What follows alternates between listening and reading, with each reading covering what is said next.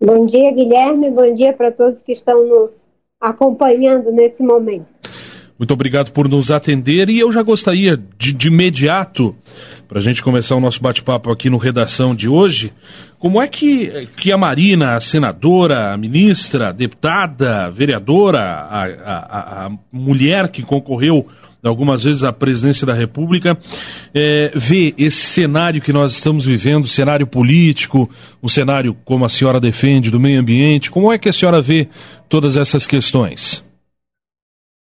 Bem, Guilherme, e todos que nos acompanham, é um dos piores cenários.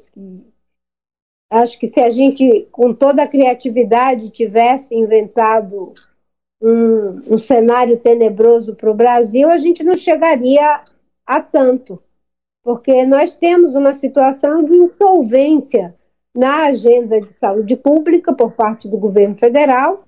A economia e as políticas sociais estão em frangalhos, porque temos mais de 14 milhões de pessoas desempregadas e agora, com a vacina, mais pessoas vão circular procurando emprego e provavelmente esse número vai aumentar de desempregados, já que as estatísticas não alcançam aqueles que estão em casa, que não estão procurando emprego, mas não significa que não estejam desempregados temos cerca de 19 milhões de pessoas em situação é, de passar fome, e na área ambiental a insolvência total, a educação é um caos.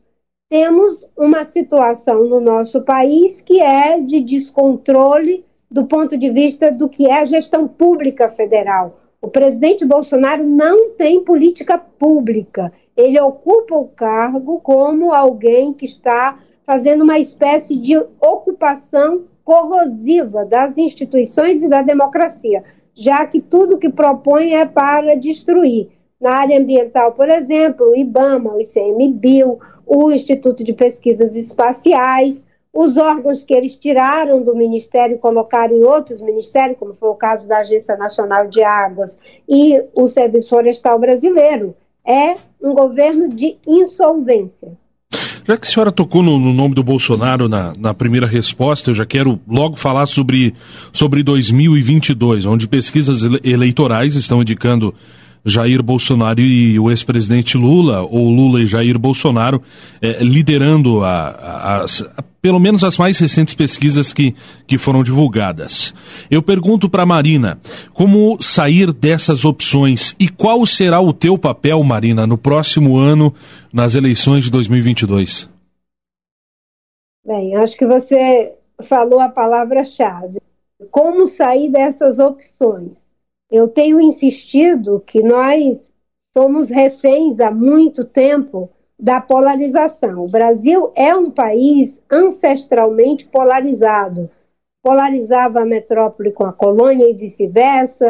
A ideia de um regime de governo, se era império, se era república, depois se era indústria, se era agricultura, depois se era democracia, se era ditadura, se era, enfim, e chegamos ao ponto de começar a polarizar entre partidos, Arena, MDB, depois PT, PSDB, e agora chegamos ao máximo do empobrecimento. Não se está polarizando sobre um sistema econômico, um regime de governo, uma forma se democrática ou autoritária de governo. Se está polarizando entre nome de pessoas, e isso é um empobrecimento. Eu tenho defendido que nós devemos fazer o debate em torno de um projeto que ajude a criar um horizonte para o Brasil, já que está em estado de insolvência, sem perspectiva, sem sonho, sem ideais identificatórios. Nós precisamos debater com os diferentes segmentos da sociedade quais são esses horizontes na economia, na geração de emprego,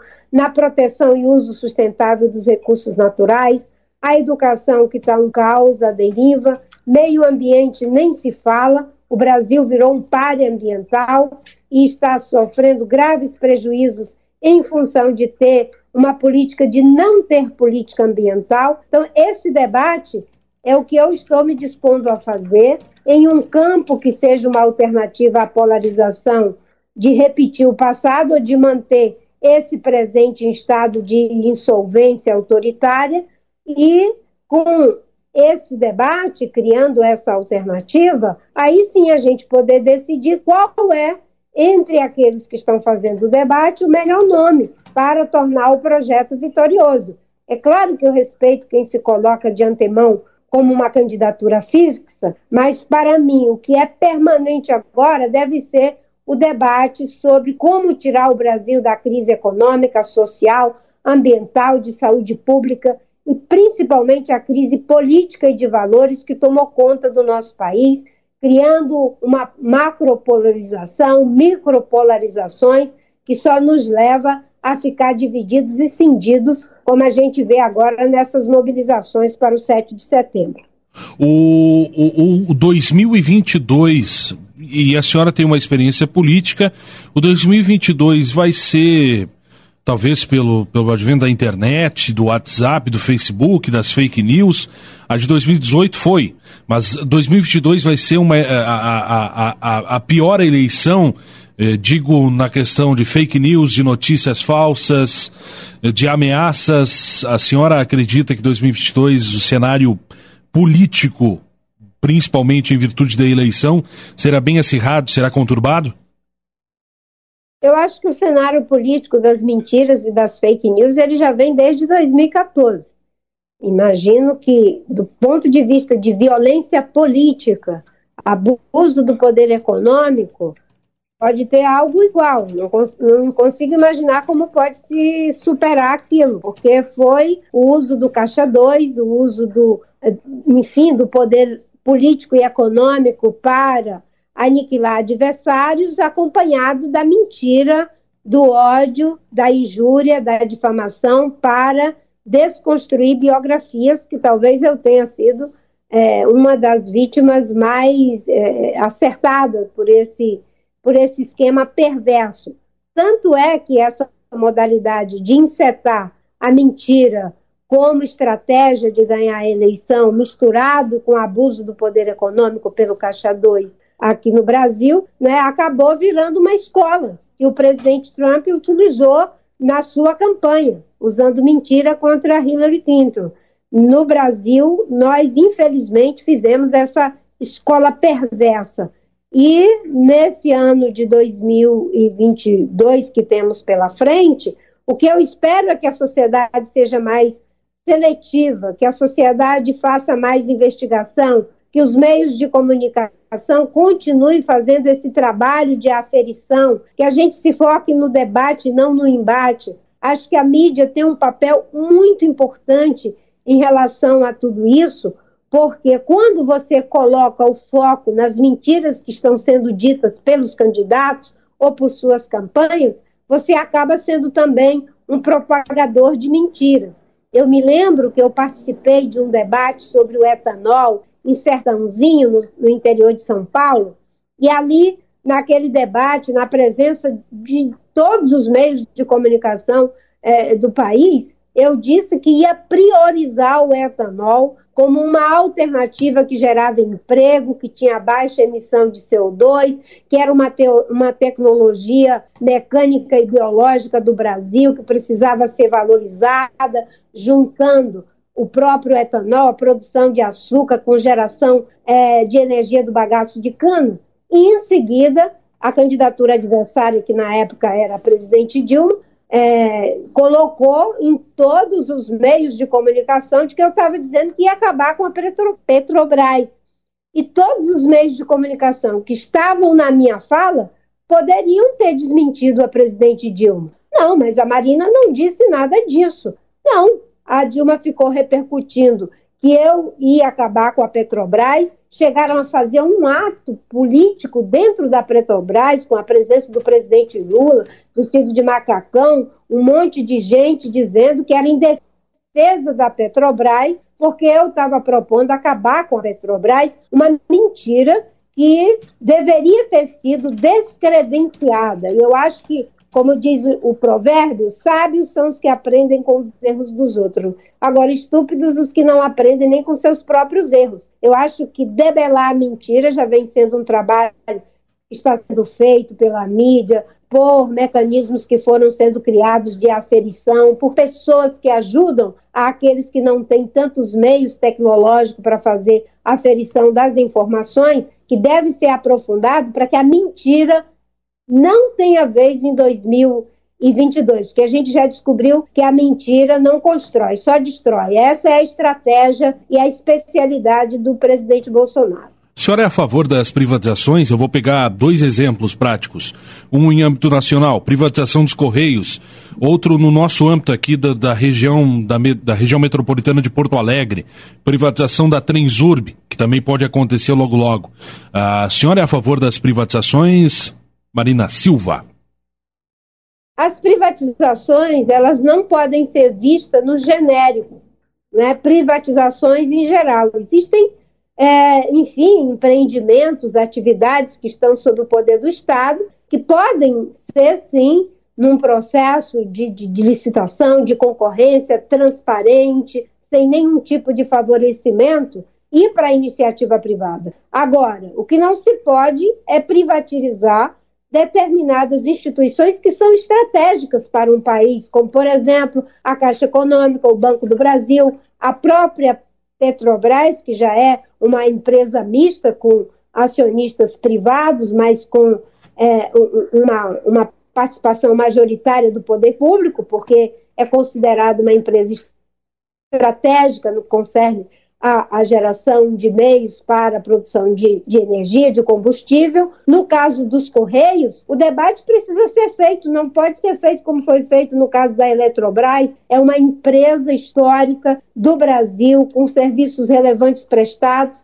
que foi sendo desidratada, como é a estratégia de sempre. O poder público, quando quer privatizar, vai desidratando, vai deixando o serviço ficar de péssima qualidade que é para justificar a privatização. Eu costumo repetir uma frase do economista é, Eduardo Janetti, que ele diz que o Brasil, infelizmente, está vendendo as joias da família para poder ir, ir para o restaurante comer um almoço ou um jantar. E isso não é estratégico. Eu não tenho uma visão dogmática em relação a privatizações e nem também uma visão que acha que é fim de festa. Vamos privatizar sem transparência, sem debate, sem buscar a eficiência do serviço público e sem qualificar algumas instituições públicas que, na minha opinião, não devem ser privatizadas, como é o caso da Caixa Econômica, do Banco do Brasil e da Petrobras.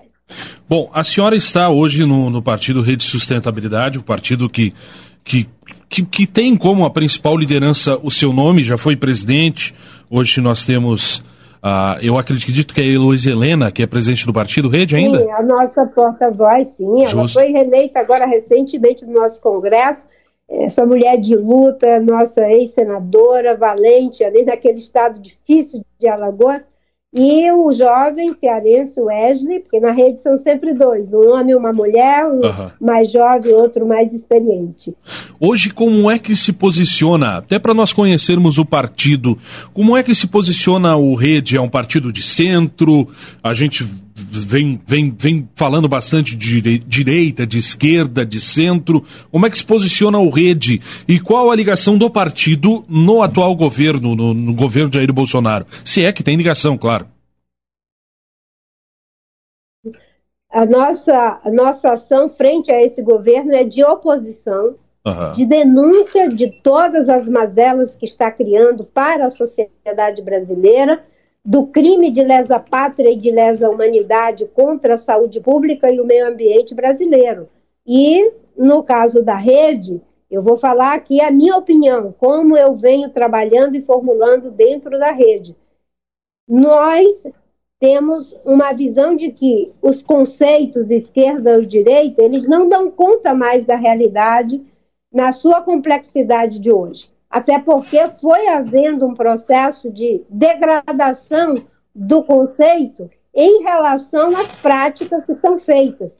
Por exemplo, existem pessoas que se dizem de esquerda, mas na hora de ganhar o poder se junta com Maluf, se junta com Collor, se junta com Renan, se junta Sim. com Sarney, se junta com todos, né? E isso vai esvaziando o conteúdo. Nós temos trabalhado muito para manter a coerência em relação ao legado do humanismo socialista, das conquistas sociais, mas sem achar que há uma resposta única e definitiva. Eu, particularmente, me defino, né, de tantas pessoas insistirem, como alguém que está à frente no debate, o debate que é da luta sustentabilista.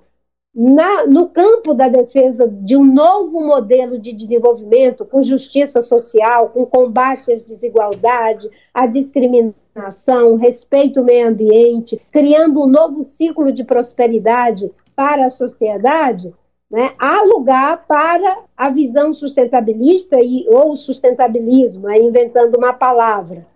Se antes, principalmente na América Latina, todos eram desenvolvimentistas, com raras exceções, nas quais eu me incluo, é, hoje terão que ser todos sustentabilistas, com raras exceções, como são aqueles que querem cometer crime de lesa humanidade, como é o caso do negacionismo do governo do presidente Bolsonaro. Então, não tem mais saída. O mundo já está vivendo uma emergência ambiental global na questão da biodiversidade, no problema das mudanças climáticas, e o sustentabilismo é uma realidade para a direita, para a esquerda, para centro, para todo mundo. Uhum. Você pode até ser de direita, mas você não vive sem água potável, você não vive sem terra fértil, você não vive sem ar puro. O Brasil é o país que vai ser mais prejudicado com as mudanças climáticas, já está sendo, veja o caso dos reservatórios. Né? A tarifa de energia aumentando a inflação, aumentando o risco de apagão em função do problema das mudanças climáticas. Eu me defino como sustentabilista progressista porque existem os, os sustentabilistas conservadores. Eles se preocupam com a economia e com manter a natureza apta a manter a economia. Eu me preocupo com a ecologia, com a economia, com a inclusão social, com o combate às discriminações, com igualdade de oportunidade para todos, e isso é um novo modelo. Bom, Marina Silva, quero agradecer o seu contato com a Rádio ABC, colocar os nossos microfones sempre à disposição. Muito obrigado por nos atender. Tenha um ótimo dia e uma boa caminhada para a senhora. Eu é que agradeço a você, a todos que nos acompanharam por essa oportunidade de debater. É um momento de preocupação, inclusive com a nossa democracia. Essa mobilização que está sendo convocada para o dia 7 é uma afronta à Constituição brasileira as polícias, elas são pagas pelos nossos impostos para cuidar da segurança pública, da lei e da ordem, e não para estar a serviço dessa ou daquela ideologia. Eu acho que a sociedade, os meios de comunicação estão todos acompanhando e devemos ser firmes na defesa da democracia e de salvaguardar as instituições públicas democráticas do Estado Democrático de Direito. Bom, muito obrigado. Um abraço. Outro, bom dia.